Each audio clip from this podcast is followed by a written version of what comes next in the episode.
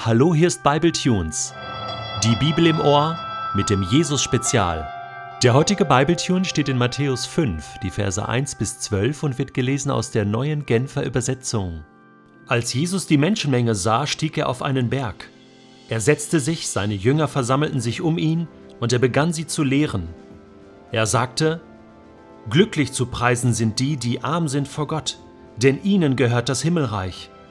Glücklich zu preisen sind die, die trauern, denn sie werden getröstet werden. Glücklich zu preisen sind die Sanftmütigen, denn sie werden die Erde als Besitz erhalten. Glücklich zu preisen sind die, die nach der Gerechtigkeit hungern und dürsten, denn sie werden satt werden. Glücklich zu preisen sind die Barmherzigen, denn sie werden Erbarmen finden. Glücklich zu preisen sind die, die ein reines Herz haben, denn sie werden Gott sehen. Glücklich zu preisen sind die, die Frieden stiften, denn sie werden Söhne Gottes genannt werden. Glücklich zu preisen sind die, die um der Gerechtigkeit willen verfolgt werden, denn ihnen gehört das Himmelreich. Glücklich zu preisen seid ihr, wenn man euch um meinetwillen beschimpft und verfolgt und euch zu Unrecht die schlimmsten Dinge nachsagt. Freut euch und jubelt, denn im Himmel wartet eine große Belohnung auf euch. Genau so hat man ja vor euch schon die Propheten verfolgt. Bevor du diesen heutigen Podcast hörst, möchte ich dir etwas versprechen, beziehungsweise Gott möchte dir etwas versprechen. Du wirst heute eine neue Erfahrung machen. Du wirst vielleicht das erste Mal verstehen, was wirklich wahres Glück ist. Jesus Nachdem er in ganz Galiläa und den umliegenden Orten umhergelaufen ist und gepredigt hat, kehrt um, das Reich Gottes, das Himmelreich ist nahe, nachdem er Menschen eingeladen hat, nachdem Jünger ihm gefolgt sind, nachdem er Menschen, Kranke, Leidende geheilt hat, nachdem er ihre Bedürfnisse gestillt hat, kommen nun Hunderte, ich sage Tausende von Menschen zu ihm, folgen ihm. Eine große Menschenmenge folgte ihm und diese Menschenmenge war innerlich, geistlich hungrig. Die hatten eine Sehnsucht und wollten jetzt genau wissen, was verbirgt sich dahinter. Wie können wir Anteil an dem bekommen, was du da lehrst, was du uns da erzählst, was du tust?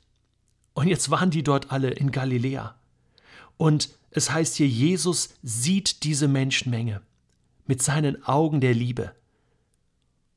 Und was nun kommt, ist diese weltberühmte Bergpredigt. Das ist das, was nun folgt, über drei Kapitel im Matthäusevangelium. Eine lange Rede von Jesus über die Wahrheit des Himmels, über die Wahrheit von Gott und über die Wahrheit eines erfüllten Lebens.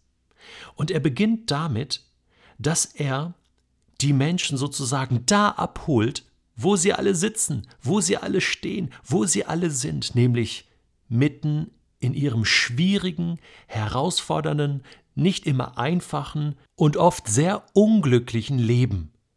Und das Erste, was Jesus macht, ich meine, diese Bergpredigt geht über Stunden und Jesus wird den Menschen vieles erklären, was wichtig ist, aber er beginnt damit, ihnen zu erklären, was wahres Glück ist.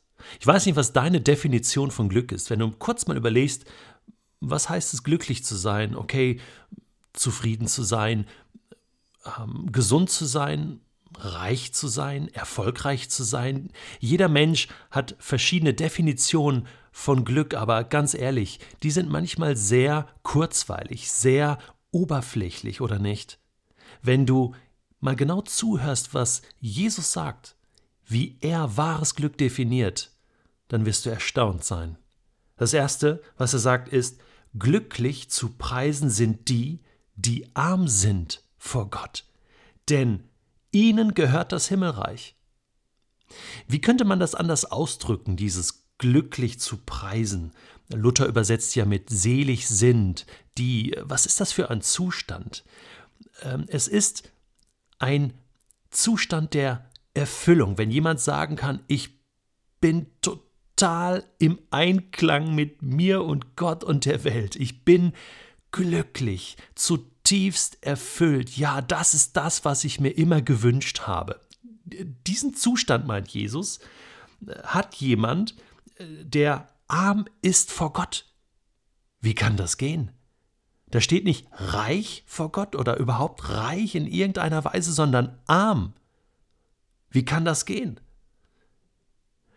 Diese Armut vor Gott ist nichts anderes, als dass man erkennt, dass alles, was ich im Leben habe und bekommen kann, nur und allein von Gott bekommen kann. Wenn ich das weiß und wenn ich so lebe, so kompromisslos und bedingungslos an Gott klebe, dann bin ich wirklich reich. Und deswegen sagt Jesus, wenn du so lebst mit dieser Einstellung, arm vor Gott, dann, dann hast du alles. Dann gehört dir das Himmelreich. Achte mal drauf, du bist nicht nur irgendwie involviert, sondern du hast es in dir. Dann hast du das ewige Leben, das Paradies in dir. Das ist der erste Satz der Bergpredigt. Und der ist so wichtig. Du kannst die Bergpredigt und den Bergprediger, Jesus, nur verstehen, wenn du diesen ersten Satz verstehst und lebst. Wahres Glück ist Armut vor Gott. Und in derselben Art und Weise musst du nun die anderen sogenannten Seligpreisungen weiterlesen. Denn schon der nächste Satz bringt dich wieder in die Bedrulle, wenn es heißt, Glücklich sind die, die trauern. Ich meine, wie kann man glücklich sein, wenn man trauert? Doch nur, wenn ich realisiere, dass das normal ist in dieser Welt, dass ich traurig bin, dass ich nicht immer nur Gutes erlebe, aber wenn ich weiß, wo ich Trost finde, wenn ich weiß, dass Gott derjenige ist, der mich trösten wird, der meine Trauer sozusagen beenden kann, dann bin ich glücklich obwohl ich traurig bin.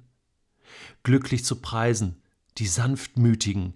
Das sind nicht die Menschen, die alles mit sich machen lassen, sondern da steckt auch das Wort Mut drin, Mut zur Sanftheit, dass man mutig, liebevoll mit anderen Menschen umgeht, von Liebe getrieben, aber doch aktiv in dieser Welt einen, einen Unterschied macht. Jesus sagt von sich, dass er total sanftmütig ist und er hat mit einer Peitsche Menschen aus dem Tempel ausgetrieben, um die Liebe Gottes neu zu demonstrieren. Ja, die Sanftmütigen werden die Erde als Besitz erhalten. Was sind das für Verheißungen? Diejenigen, die vielleicht sagen, also mit Liebe kommt man in dieser Welt nicht weit und wenn du immer nur einstecken musst und die andere Wange auch hinhältst, also wo das mal hinführen wird, du wirst am Ende der Verlierer sein? Nein, Jesus sagt, du wirst gewinnen und so weiter und so fort. Lies dir die anderen Seligpreisungen mal durch. Wenn du nach Gerechtigkeit hungerst und dürstest, du wirst satt werden. Wenn du Barmherzigkeit übst, du wirst Erbarmen finden und Gott wird dir barmherzig sein. Und es lohnt sich, so kann man es auch übersetzen, es lohnt sich, ein reines Herz zu haben, nach den Geboten Gottes zu leben, denn du wirst Gott sehen, in deinem Leben. Du wirst Gott schauen, du wirst ihn spüren, du wirst ihn erleben. Wenn du ein Friedensstifter bist in dieser Welt, und das ist so notwendig in Zeiten von Kriegen und Unruhen und Streitereien, wenn du der bist, der Frieden stiftet, dann werden alle Menschen sagen, du bist ein Kind Gottes. Und wenn auch kein Mensch es dir sagt, aber Gott sagt es über dein Leben, du wirst ein Kind Gottes genannt werden.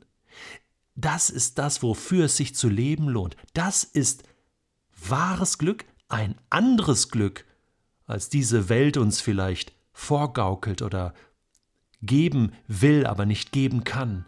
Und deswegen, selbst wenn man dich verfolgt, selbst wenn man dich auslacht, für deinen Glauben an Jesus, du befindest dich dann in einem ganz prominenten Kreis von Menschen, die genau das Gleiche erlebt haben. Bekannte Propheten im Alten Testament, Märtyrer in der Kirchengeschichte, die für ihren Glauben an Jesus gefoltert wurden, gestorben sind. Und Jesus sagt, sie sind glücklich, denn eine große Belohnung wartet auf sie.